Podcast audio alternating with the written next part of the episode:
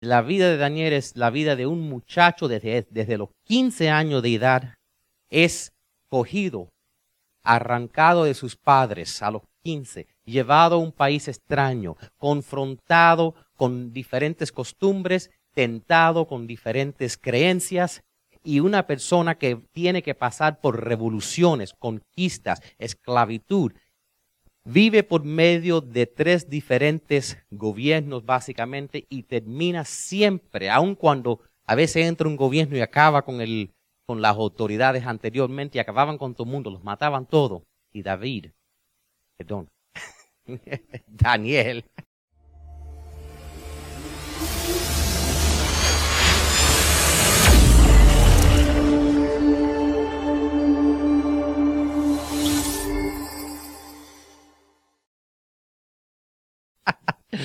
se mantenía en posición, aún después que se, que se jubila, que se retira, a los 85 años de edad, que la historia, el libro de, de, Daniel habla de él desde los 15 a los 85, dice que lo llaman para y dicen, necesitamos tus servicios. Y entonces una, una historia increíble que pasó aproximadamente 586 años antes del nacimiento de Jesús. Y, como, y de la historia esa nosotros podemos verdaderamente aprender cómo que nosotros, basado en el ejemplo de Daniel, tener una vida verdaderamente inquebrantable. Tener una vida que pase lo que pase, sea lo que sea que, que enfrentemos. Y por eso se lo puse ahí. Es prosperando sin importar lo que te hagan. ¿Entiendes? Porque cualquiera prospera cuando todo le va bien. Pero es otra cosa prosperar cuando las cosas no van bien. Exacto, es otra cosa prosperar cuando tienes un problema de salud. Es otra cosa prosperar cuando enfrentas una situación familiar, cuando enfrentas un, gran problema económico. Ya se hace un poquitico más difícil. Pero Daniel los muestra que pase lo que pase, nosotros podemos tener esa victoria. Y el título del mensaje de hoy se llama Cuando estás presionado a conformarte. ¿Quién nos da presión? Las en este caso, las personas. Los problemas también, pero muchas veces las personas. Hey, todo el mundo ahora, este, este, es el tiempo de los impuestos. También hay muchas cosas, ¿verdad?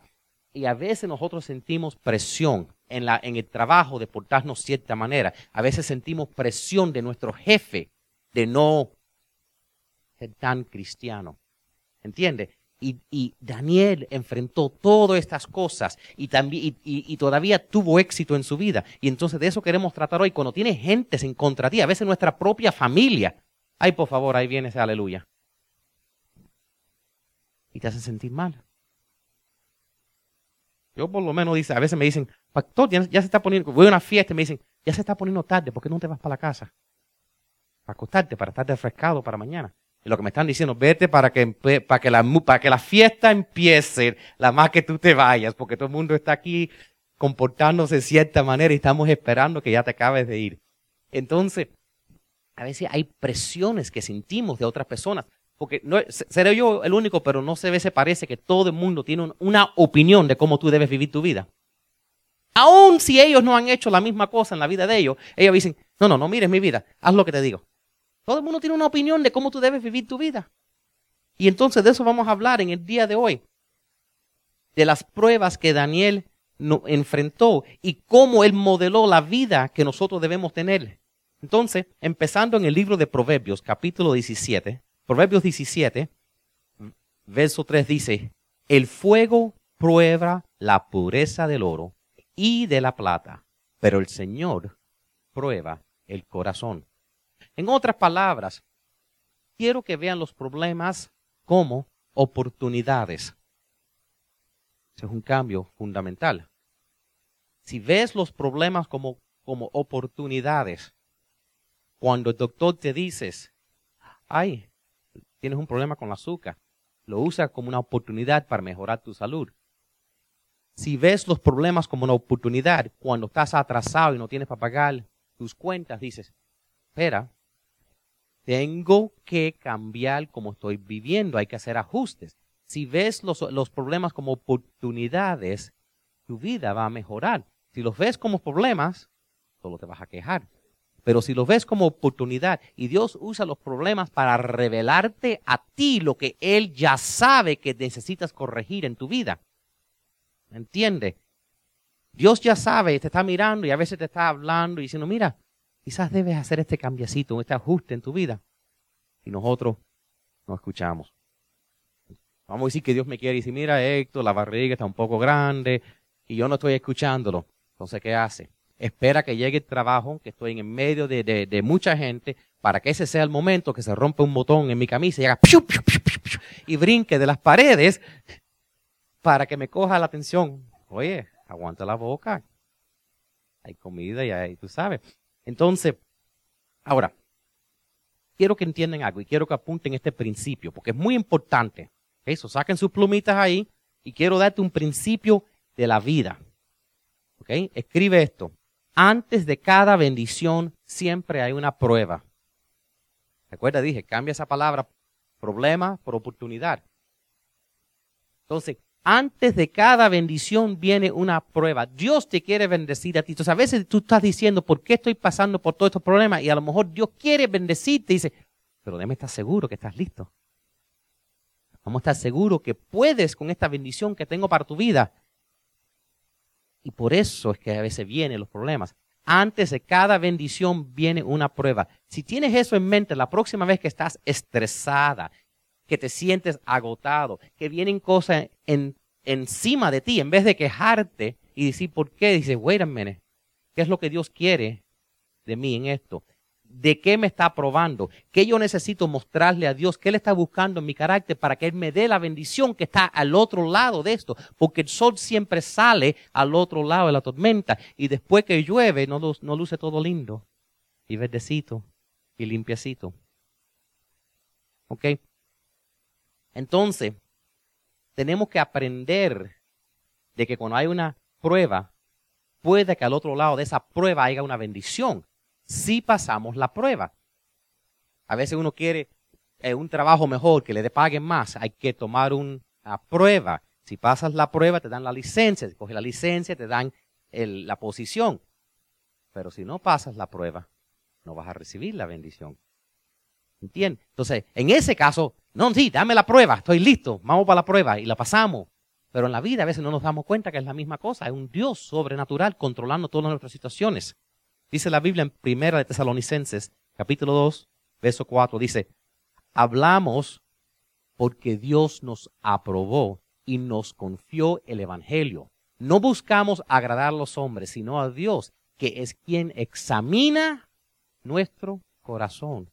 Dios examina nuestro corazón. Y a veces uno, a veces a veces gente me pregunta, ¿y cómo es que exactamente tú llegaste a ser pastor? Yo dije, ¿tú sabes cómo exactamente yo llegué a ser pastor? Pasando una pila de pruebas para poder tener una compasión para cada persona. Todavía te estaba hablando con alguien y me dijeron, ¿y qué tú crees que los gorditos? Y dice, nunca me, yo nunca me río de alguien gordo porque yo sé que es más difícil perder de peso que parar de hacer droga. Tú vamos a decir que tú fumas y quieres parar de fumar. Bien fácil, no fumes, ¿verdad? No hay problema. ¿Quieres, parar, quieres perder de peso? ¿Qué vas a hacer? ¿No comer? No, hay que comer. El problema es, ¿hasta cuándo? Es difícil. Entonces, Dios examina el corazón ¿cómo? Dios examina el corazón por medio de las pruebas, por medio del fuego. Pero lo que tenemos que entender es que Dios ya sabe tu corazón. El que no sabe tu corazón somos nosotros. Entonces, Él está probando nuestro corazón, pero no para Él, Él ya sabe, Él te creó para nosotros, para nosotros mejorarnos. ¿Ok? Entonces, junten este otro principio de la vida, ya que tenemos el primero que siempre hay una, antes de cada bendición siempre hay una prueba, pero también Dios nos prueba con el estrés antes de confiarlos con el éxito. Si estás pasando por estrés en este momento, quizás Dios quiere confiarte con éxito mañana pero quiere, quiere estar seguro que tú puedes con el estrés.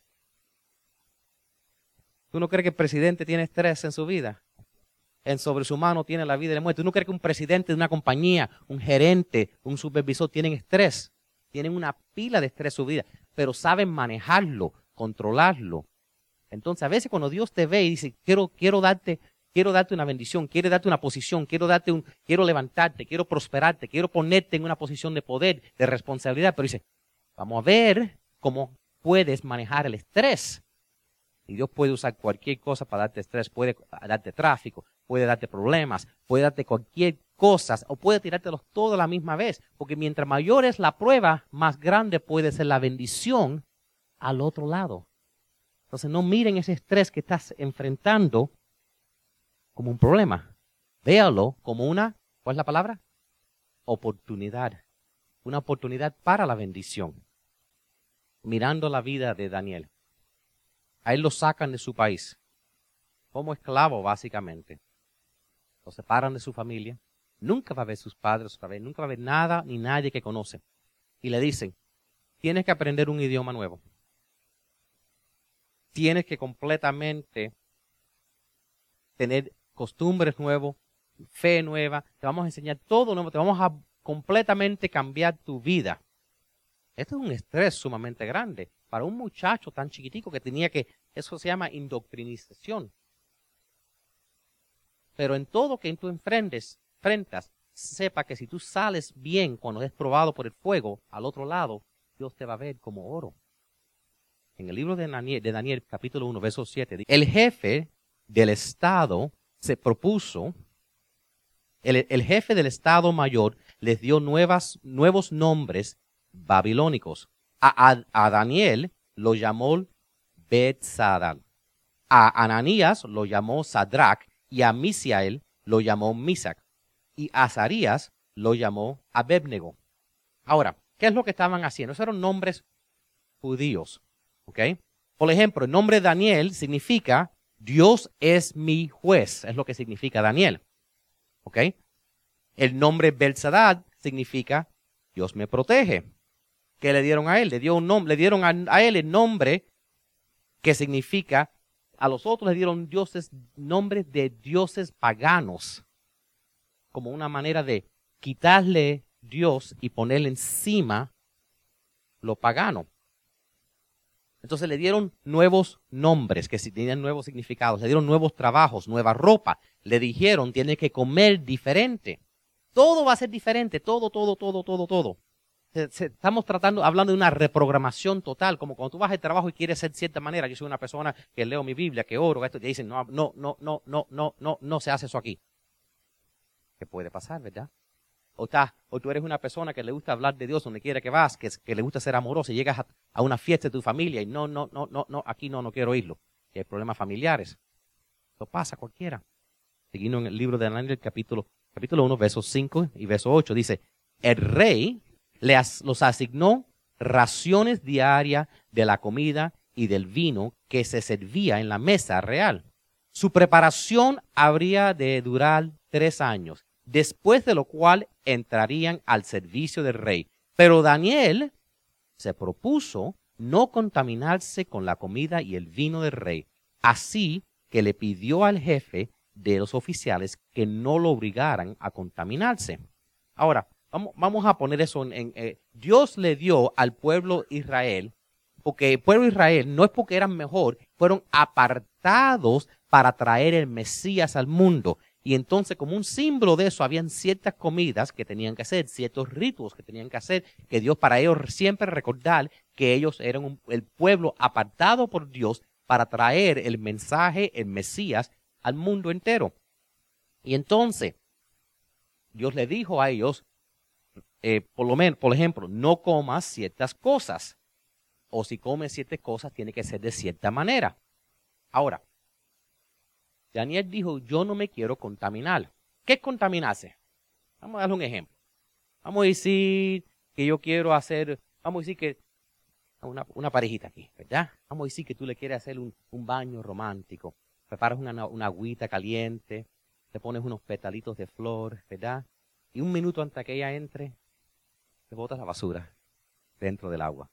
Has contaminado el agua. Por todo lo bien que hiciste, la basura acabó con eso. Entonces Daniel dijo, por tan bien que haga, si yo no, si yo me contamino y no hago lo que Dios, no como lo que Dios me dijo que hiciera, me estoy contaminando a mí mismo. Y hay muchas maneras que nosotros podemos contaminarlo. Jesús mismo dijo, eh, que dijo que muchas veces tiene que ver mucho menos lo que entra por la boca de lo que sale por la boca, que es la contaminación. Y tenemos que darnos cuenta de eso. Y entonces, Daniel, nosotros podemos aprender mucho de lo que él hizo, ¿verdad? Para no contaminarse. Ahora, una de las razones que Daniel decidió esto es porque la comida del rey era básicamente chuchería y vino y alcohol. Era el rey. Los reyes se ponían gordos y se morían jóvenes porque eran, comían de, de lo más, tú sabes, de lo peor que había. Y Daniel quería mantenerse saludable. La Biblia dice que el cuerpo es el templo del Espíritu Santo. Y la verdad es, en todo lo que nosotros hacemos, nosotros debemos buscar honrar a Dios, en lo que comemos, en lo que hacemos, en todo lo que hacemos, honrar a Dios. Y entonces, ¿qué pasó? Dice en primera de Timoteo 4, versos 3 a 4, dice, los falsos maestros no permiten comer ciertos alimentos que Dios ha creado para que los creyentes, conocedores de la verdad, los coman con acción de gracias. Todo lo que Dios ha creado es bueno y nada es despreciable si es si se recibe con acción de gracias, porque la palabra de Dios y la oración lo santifican. En otras palabras, quise mencionar eso porque a veces hay personas que te van a decir, las reglas que se le dieron al judío, nosotros tenemos que seguirlas igual. Por ejemplo, yo soy cubano, nosotros acostumbramos comer lechón para Navidad, y a veces, ok, eso no se puede comer. Pero la Biblia dice que eso fueron instrucciones específicas para el pueblo ese que Dios apartó y nos dice a nosotros podemos comer cualquier cosa que Dios haga si lo recibimos con acción de, de gracia, porque Dios mismo lo santifica para que no nos haga daño. Ahora, lo siguiente en el libro de Mateo 15:11 dice, lo que entra por la boca no es lo que contamina, ustedes se contaminan de las palabras que salen de la boca. Y si, y si alguna persona ha pasado tiempo hablando conmigo, a veces ustedes saben que van a estar hablando conmigo y diciéndome algo y a veces yo los paro. Y digo, no digas eso. Que eso no salga de tu boca. ¿Por qué? Porque las palabras son lo que contaminan. Tenemos que tener cuidado nuestras palabras. Las palabras son vivas. Dios creó todo con nuestras palabras. Y la Biblia dice que Dios nos creó nosotros en imagen de Dios. ¿Cómo puede ser eso? Dios no tiene manos, Dios no tiene piernas, Dios no tiene estómago, Dios no tiene cabeza. Dios es espíritu. ¿Cómo es que Dios nos creó en su imagen? Somos creadores. Entonces, a veces, una de las razones que andamos estresados, apresionados, es porque pensamos que somos víctimas de nuestras circunstancias y no lo somos. Somos hechos en la imagen de Dios y somos creadores. No os conforméis a este mundo, sino ser transformado. Quiere decir, tú puedes enfrentarte con cualquier cosa y tú tienes el poder de cambiar la situación. Ten cuidado de tus palabras porque tus palabras son vivas. Yo siempre en medio de cualquier cosa declaro lo que va a pasar y lo declaro a veces cuando parece imposible y siempre, si lo sigo declarando y no pierdo la fe, sucede. Porque las palabras son vivas. Hemos, eh, fuimos hechos en la imagen de Dios. Dios tomó a Abraham y lo puso en el jardín de Edén y le dijo, enseñorease de todo, de todos los animales, de todo, todo, todo, todos. Tenemos autoridad. Por eso a veces alguien está enfermo, tú vas, tú oras por ellos, a veces se sanan. No es que tú lo sanaste, Dios te escuchó tu oración y Dios lo sanó, pero Dios quiere que nosotros seamos sus manos, que nosotros seamos sus pies, que nosotros seamos lo que andemos buscando para eso. Ahora, ¿cómo podemos tener la bendición de Dios en nuestra vida? ¿Cómo nosotros podemos estar mejor? Necesitamos verdaderamente mantener y seguir el ejemplo que nos dio Daniel. Porque Daniel tenía cuatro características, ¿verdad? Que los demuestra, cuatro calidades que Dios busca en tu vida. Ahora, si ven su boletín y dicen, pero no hay tres espacios, pastores. Ah, sí, porque voy a cubrir tres hoy. La cuarta la voy a entrar en mucho detalle la semana que viene porque se trata de la aplicación práctica en la vida. pero quiero empezar porque las tres que les voy a dar eso es suficiente. Yo quiero que lo mastiquen, lo tengan claro y después la semana que viene entramos en la aplicación. Porque yo sé que Dios te quiere promover, Dios te quiere levantar, Dios te quiere destacar y llevar a un nivel nuevo. Dios quiere hacer algo contigo de verdad.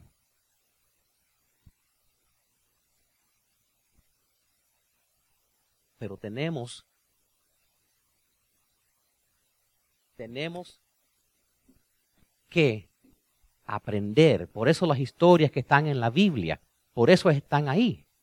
Porque tenemos que aprender de los ejemplos que se han dejado en la vida. Y te prometo que tú no vas, a tener que pasar por lo que Daniel ha pasado. ¿Sabes cómo yo sé? Porque tenemos todo aquí más de 15 años ninguno de nosotros hemos sido esclavos de los 15. Entonces estamos, ninguno de nosotros vamos a tener que pasar por lo que Daniel pasó. La primera calidad que nosotros tenemos que tener en nuestra vida, y quiero que lo apunten ahí, es la integridad. La integridad. Eso es sumamente importante, siempre tener integridad si queremos tener la bendición de Dios en nuestra vida. Porque Daniel nunca se olvidó quién era. Nunca olvidó quién era. Él dijo, puedes cambiar mi dirección, vivo en Babilonia. Puedes cambiar mi ropa. Puedes cambiar mi nombre. Pero no puedes cambiar lo que yo siento en mi corazón y quién yo soy. ¿Entiende?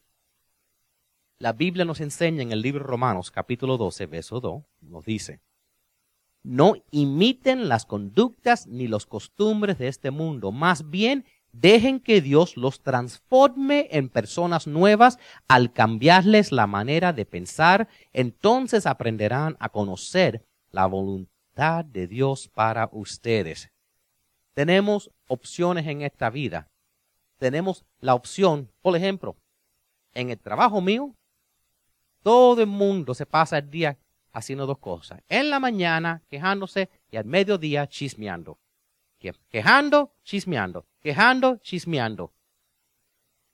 Y entonces a veces dicen, tú eres muy antisocial, nunca estás con nosotros. Bueno, es que yo ni quiero, que, ni quiero escuchar quejas, porque después me voy a poner yo a quejarme.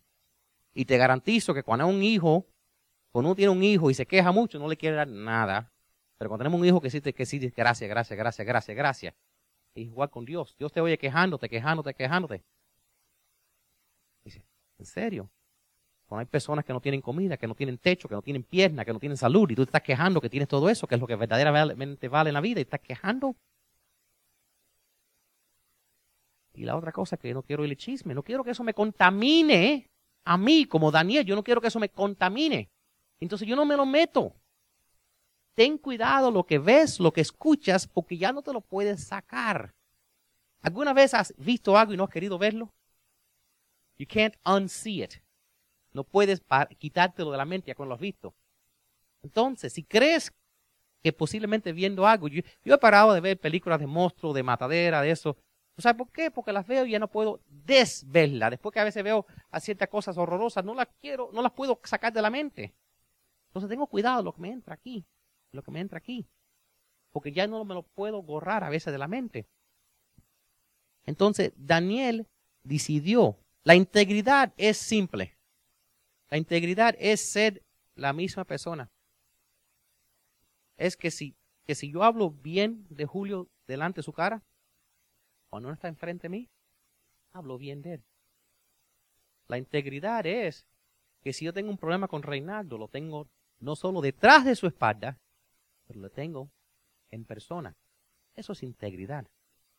La integridad es, si yo te digo algo, yo cumplo, aún si se me pone difícil la situación. Y tenemos que ser personas de integridad. Es, es mejor ser una persona de integridad que cualquier otra cosa. La segunda característica que tenía Daniel que quiero que, que imiten es disciplina. Daniel era una persona muy disciplinada. Controló su ego y su apetito. Apunten ahí, disciplina. Dice que cuando Daniel estaba en, este, en esta situación, él decidió controlar su ego y su apetito. Dice que Daniel le pidió permiso al jefe del Estado Mayor para que no comer esos alimentos inaceptables. Ahora, él podría haber hecho cualquier cosa. Dice, qué bueno, Aquí es como estar en un trabajo donde todo el mundo roba. Y tú dices, bueno, todo el mundo roba, ¿por qué yo no?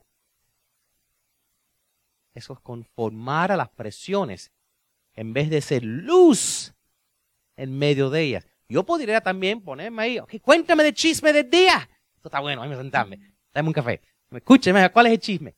O puedo decir, mejor no lo dicen de frente a mí, porque yo no estoy aquí para hablar más de nadie. Y si tú hablas más de esa persona que no está aquí, vas a hablar más de mí cuando yo no estoy aquí. Mejor me dejas solo. Porque qué chisma, chisma de todo el mundo. Eso lo van a descubrir. La persona que no tiene amor en su corazón no tiene amor en su corazón para nadie. Y, entonces, ahí le ofrecieron a Daniel la mejor educación, la, la mejor de todo, y le dieron ciertas cosas que eran tentaciones. Por ejemplo, vamos a decir que tú, no, que, tú tienes un problema con la diabetes, ¿ok? Tienes un problema con la diabetes. Y entonces, con ese problema de la diabetes, tiene, yo creo que tienes que controlar tu azúcar, ¿verdad? Si no estoy equivocado. Pero a veces, uno a veces, bueno, tengo que controlar mi azúcar, pero, ay, es que no me, no fue mi culpa. Es que trajeron los caramelos y me lo ponieron enfrente. Y entonces, ¿sabes? Me lo, me tuve que, tuve que comer, ¿sabes? Tuve que comer. Me lo tuve que comer. eso. Entonces, hay que reírse, ¿ok? Como si yo le cogí el brazo y se lo miré de lado y te forcé a comértelo. No, no tienes que comértelo. Y muchas gracias. Como si te lo pongan en la mano, te lo metes en el bolsillo y dáselo a un niño. ¿Entiendes? Nadie tiene que hacer nada. Están empezando. Vamos a ver si va a poner esos caramelos para atrás en la, en la pila y reciclarlo. Yo pienso a veces lo mismo cuando dejo mucha comida en el restaurante, por eso me la llevo. Pero, ah, ahí lo cogieron. Pero Daniel decidió, tú sabes que yo voy a tener disciplina en mi vida. Y nosotros tenemos que tener disciplina. ¿Qué es disciplina? Que si yo digo que quiero edificar mi mente, mi espíritu, mi cuerpo, busco, vamos a decir, voy a media hora para Dios, media hora para hacer ejercicio, media hora para desarrollar mi mente. Me digo, ok, eh, o me menos, me vi, nada más tengo media hora disponible. Bueno, 10 minutos para leer la Biblia y estar a solas con Dios. Vi 10 minutos para hacer ejercicio. Y vi 10 minutos para leer un libro que, que me eduque. O maybe no puedes leer, ponte en YouTube algo educativo. Yo y mi hijo todos los días vemos por lo menos 10 minutos de algo que nos educa, de aprender algo nuevo en YouTube todos los días. Lo buscamos y eh, para aprender algo. Y algunos te dicen, 10 minutos de ejercicio, ¿qué hace con 10 minutos de ejercicio? Son 10 minutos más que 0 minutos. Y te confío que si tú haces 10 minutos de ejercicio con intensidad, te vas a quedar que no puedes respirar. Yo y Julio una vez le dije, mira, lo único que tenemos que hacer es correr por 30 segundos. 30 segundos, si tú le das con toda tu fuerza, es lo, más largo en el mundo. Y en 10 minutos uno se queda. No se hace falta ir al gym por 3 horas. ¿Cómo, ¿Cómo que la gente va para el gym por 3 horas? Porque se pasan 2 horas y 59 minutos en el teléfono. O delante del espejo con el selfie. Salen de ahí no están ni sudados. Si vas a hacer ejercicio, si vas a hacer algo, hazlo. Si vas a leer la palabra de Dios, enfócate hazlo. Es, eso se llama disciplina. La Biblia dice en Romanos 6:13, no dejen que ninguna parte de su cuerpo se convierte en un instrumento del mal para servir al pecado. En cambio, entréguense completamente a Dios. Así que usen todo su cuerpo como un instrumento para hacer lo que es correcto para la gloria de Dios. Yo sé que a veces algunos piensan, ¿por qué tiene que hablar el pastor tanto de la salud? Porque tu cuerpo honra a Dios. Yo era un gordo, un gordo de 300 libras. ¿Ok? Que 300 libras no fuera tan malo si yo tuviera 6 pies y medio, pero no tengo 6 pies y medio. ¿Entiendes? Entonces, el peso tiene que ver con tu estatura. Entonces, 300 libras en, mi estatura es bastante. Era bastante. Y yo me quedé pensando, no me di pensando tanto cuando, cuando me miraba yo en el espejo porque los ojos te mienten. ¿Verdad? Me quedé pensando una vez cuando vi una familia que cantaba y que iba como misioneros, hablaba, y el hombre pesaba como 400 libras, porque un gordo tiene que ser una persona más gorda que gordo para que gordo vea que es gordo, porque si la misma peso que el gordo, va a decir, no, ese no está gordo. Y entonces, pero vi el hombre y el hombre estaba profetizando y hablando y todo esto. Yo no podía escuchar nada de lo que decía, ¿sabes por qué? Porque lo único que podía ver es que este hombre está gordo. Yo estaba pensando, lo único que podía pensar es, es glutonía. Es un pecado. Y estaba pensando, si este hombre no puede controlar, porque yo les ofrecí, yo me acuerdo, me acuerdo después de, la, de, que hablaron, eran como eran unos cuantos hermanos que estaban, él, él, su hermana y su hermano que estaban haciendo un, como misioneros. Y dice, déjame comprarle unas hamburguesas. Iba a comprarlo con un billete de 20. Y dice, no, no, necesitamos un billete de 100, nosotros comemos bastante. Serio. De Burger King, ahora sé. ¿Por qué estás así? La disciplina. En la mente, aquí en el alma y en tu cuerpo. Porque todos están conectados. De verdad que están todos conectados. En todo, dice, dice, en todo lo que hagamos, que sea para honra a Dios. En todo. Entonces, integridad, disciplina. Y número tres, apunten ahí, valor. Valor. Y déjame explicarte un poquitico sobre valor. Daniel tuvo que ir al, rey, que es el hombre más poderoso en el país. Yo no sé si lo saben, pero los reyes cuando se ponen molestos con alguien, no discuten con ellos, le cortan la cabeza. Sí, le arrancan la cabeza y, dice, oye, no me gusta esta cosa. Ah, fuese ser. ¿No lo piensan mucho? ¡Bum! Bueno, búsqueme otro. Es un esclavo que buscaron de otro país, no tiene. Entonces, David tuvo que enfrentar al rey y decir, tu comida no es suficiente buena para mí. Wow, eso requiere valor. Yo tengo una dieta súper estricta. Yo no toco azúcar. Yo no toco harina. ¿Ok? No toco postres. ¿Tú no crees que es difícil cuando tú vas a un cumpleaños? Yo voy a un cumpleaños después que salga de aquí. ¿Ok? ¿Tú no crees que es difícil ir a un cumpleaños y no comer cake cuando todo el mundo te hace sentir mal si no comes el cake? Es súper difícil. Pero después, ¿quién es el que lo paga la, la consecuencia? ¿Verdad? Yo puedo decir, bueno, podría decir, bueno, cuando no me sirve la ropa. Pero eso es lo de menos que no te sirva la ropa, porque tú puedes seguir comprando ropa. Siempre hay una talla más grande. O si no, tú sabes, compra dos de 38 y tienes uno de 56 y lo pegan juntos. Pero ese no es el problema. El, lo de, el problema es tu salud. Tu salud. Porque cuando pierdas eso, acabó todo. Y entonces hay que tener valor para hacer lo correcto, porque si estás en una oficina y todo el mundo está chismeando, hace falta valor para decir, yo no hago eso, ni lo van a hacer delante de mí, por favor. No hay que pelear, por favor. ¿Hay que chismar? No tiene que moverse, el que se va a mover soy yo.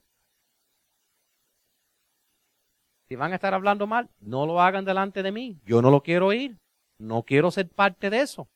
Ah, pero yo solo estoy escuchando, yo no estoy hablando, yo no estoy hablando mal de nadie. Estás haciendo la misma cosa si estás ahí escuchando, estás divirtiéndote del show.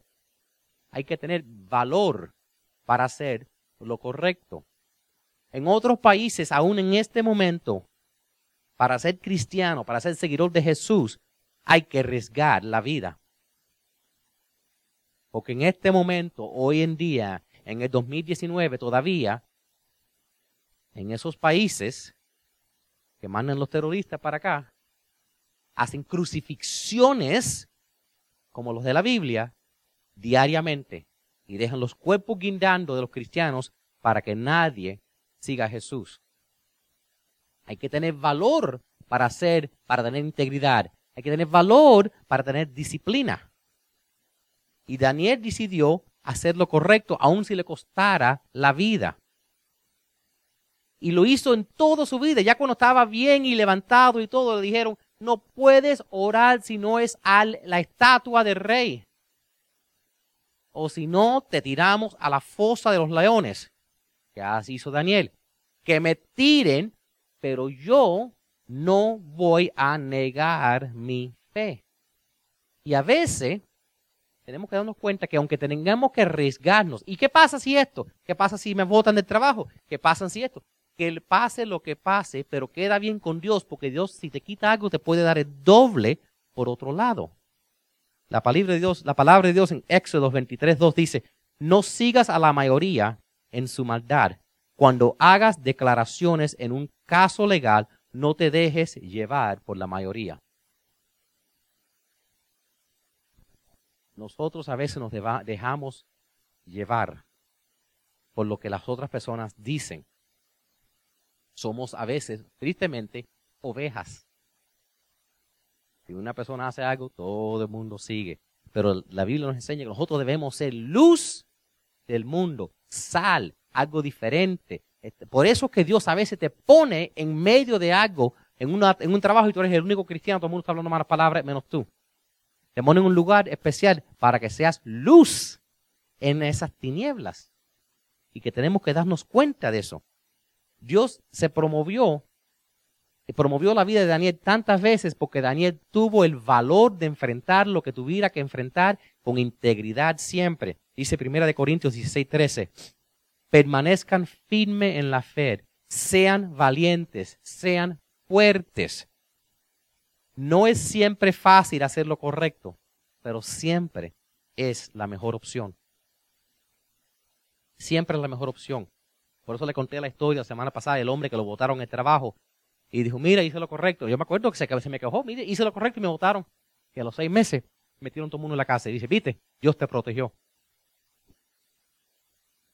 Dios te protegió, ¿verdad? Ahora estás feliz que te votaron, ¿verdad? Porque ahora cuando vino la investigación, dije, pudiste decir, me votaron porque no quise romper la ley. ¿Entiendes? Entonces hay que tener valor a veces y a veces, y bueno, si viene una consecuencia, Dios, este, Dios te está protegiendo de algo peor. Hoy en día, especialmente nosotros hombres, necesitamos ser hombres de valor. especialmente en una cultura que está convirtiendo lo bueno en lo malo y lo malo en bueno. Y la oscuridad en luz y la luz en oscuridad. Y lo amargo en dulce y lo dulce en amargo. Nosotros tenemos que ser valor y dar el ejemplo. La semana que viene nosotros vamos a aprender otras cosas. Vamos a aprender, sobre, por ejemplo, sobre la, eh, la cuarta. Y se lo voy a decir, ¿no? de lo que vamos a aprender es la humildad. Porque de verdad que David tuvo tacto con la autoridad. Y vamos a hablar de eso, de tacto. vamos en la semana que viene. Porque cuando tú tienes que tener valor y tienes que enfrentarte a un jefe, o tienes que enfrentarte a un familiar, o tienes que enfrentarte a alguien, debemos tener tacto en cómo lo hacemos. A veces a veces arruinamos las cosas por hablarle de Dios en una manera como si estamos cogiendo la Biblia y le estamos dando con 2 por 4 en la cabeza a la persona. ¿Entiende? A veces queremos usar la Biblia y queremos cambiar a alguien lo que estamos usando la Biblia y estamos maldiciendo a la persona. Tenemos que hablarle con amor y con tacto y vamos, vamos a aprender específicamente cómo es que Daniel, como humildad y contacto, pudo que el rey lo permitiera a él seguir haciendo lo que él quiso hacer sin faltarle respeto. Eso es lo que vamos a nosotros hablar la semana que viene. Amén.